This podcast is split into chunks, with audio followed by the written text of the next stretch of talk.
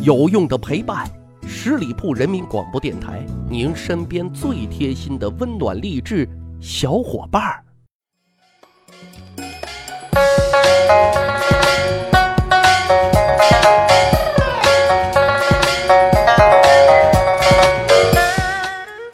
十里铺人民广播电台，长见识，长谈资，密史趣谈，我是大汉啊。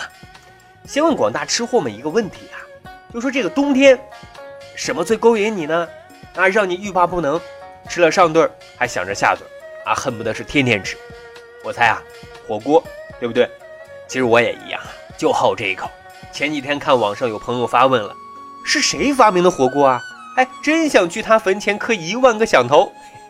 啊，这充分展示了一个吃货的拳拳之心啊！那本期节目啊，咱们就来探讨一下啊，扒一扒这个火锅到底是哪位大神发明的呢？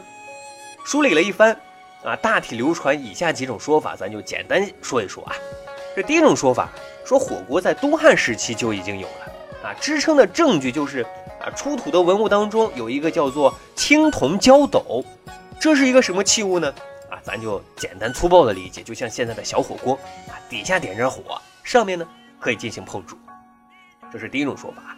第二种说法说这是成吉思汗给发明的，他为了能够使部队节省吃饭的时间，从而不延误战机，他呢就将羊肉切成小块，放到啊这个沸腾的锅里去煮着吃，啊，从此这个世界上就有了火锅。哈哈。第三种说法更有意思，啊，说是大。贪官和珅发明的，说这个乾隆皇帝要举办千苏宴，和珅呢担任了总指挥啊，但这场千苏宴是在冬季举办的，怎么防止饭菜变冷呢？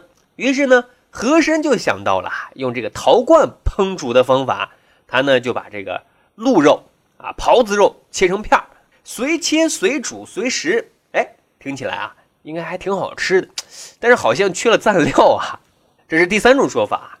这第四种说法啊跟现在就更接近了，说是啊，当时三峡的纤夫们所发明的，啊，说纤夫们收工之后就在江边啊弃土为灶，然后呢就掏出随身携带的辣椒啊、花椒等这些佐料，取长江水熬成汤，佐以烈酒、烫食鲜鱼、活虾以及各种蔬菜，哎，听起来也不错哦，很像现在的海鲜火锅，但是。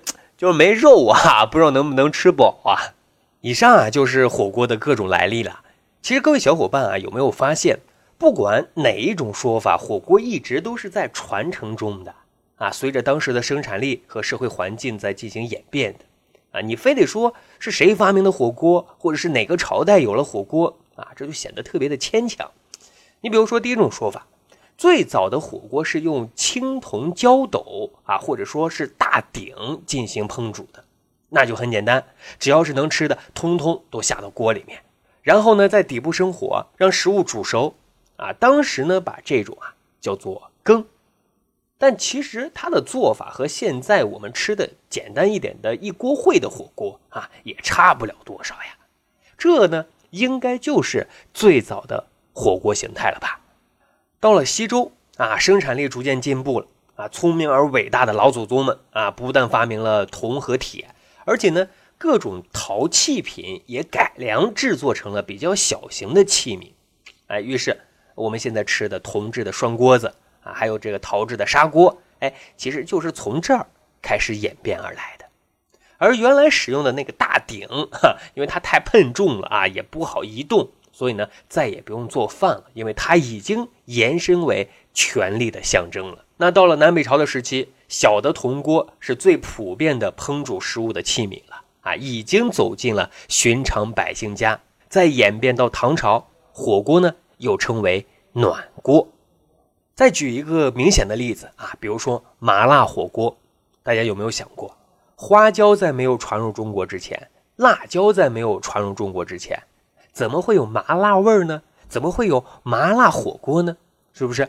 所以说呢，火锅的发展和我们的饮食文化的发展啊，都是这种渐进式的，完全是依据当时的器皿啊、啊社会的需求啊，以及我们原物料的发现、引进等等加以变化的。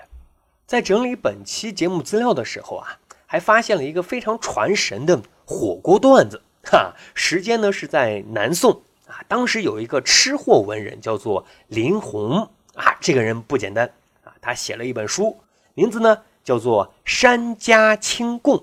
哦，这是一本什么书呢？简单理解啊，就是教你怎么做菜的。哈，这本书有这么一个故事，说这林红啊，前往武夷山拜访一位隐士，可是呢，路遇大雪，一只野兔子从雪岩石下滚落了下来，哎，让林红啊抓了个正着。林红本来他就是一个吃货啊，就想着要把这个野兔子啊烤了吃，但是这名隐士显然呢更会生活。他说自己一般是这样子来吃这个野兔子肉的。他先在桌上放一个生炭的小火炉啊，炉上呢架一个汤锅，再把兔子肉切成薄片，用酒、酱、椒、桂啊做成这个调味汁。等汤开了，夹着这兔子肉啊涮一涮，哎，等涮熟了，蘸着这调料吃，味道特别鲜美。哎，红玲一听觉得哎很新奇呀。于是啊，他就尝试着这么做着吃。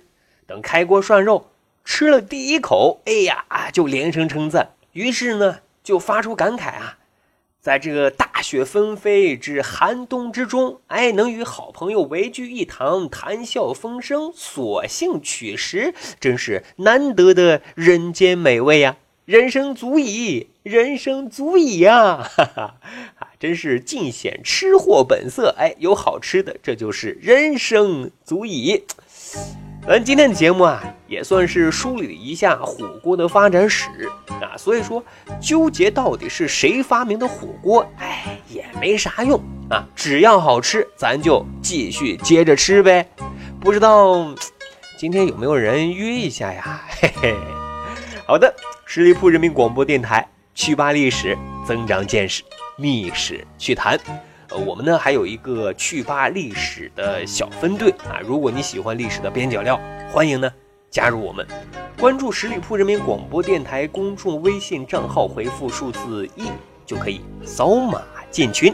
感谢收听，咱啊下期再会。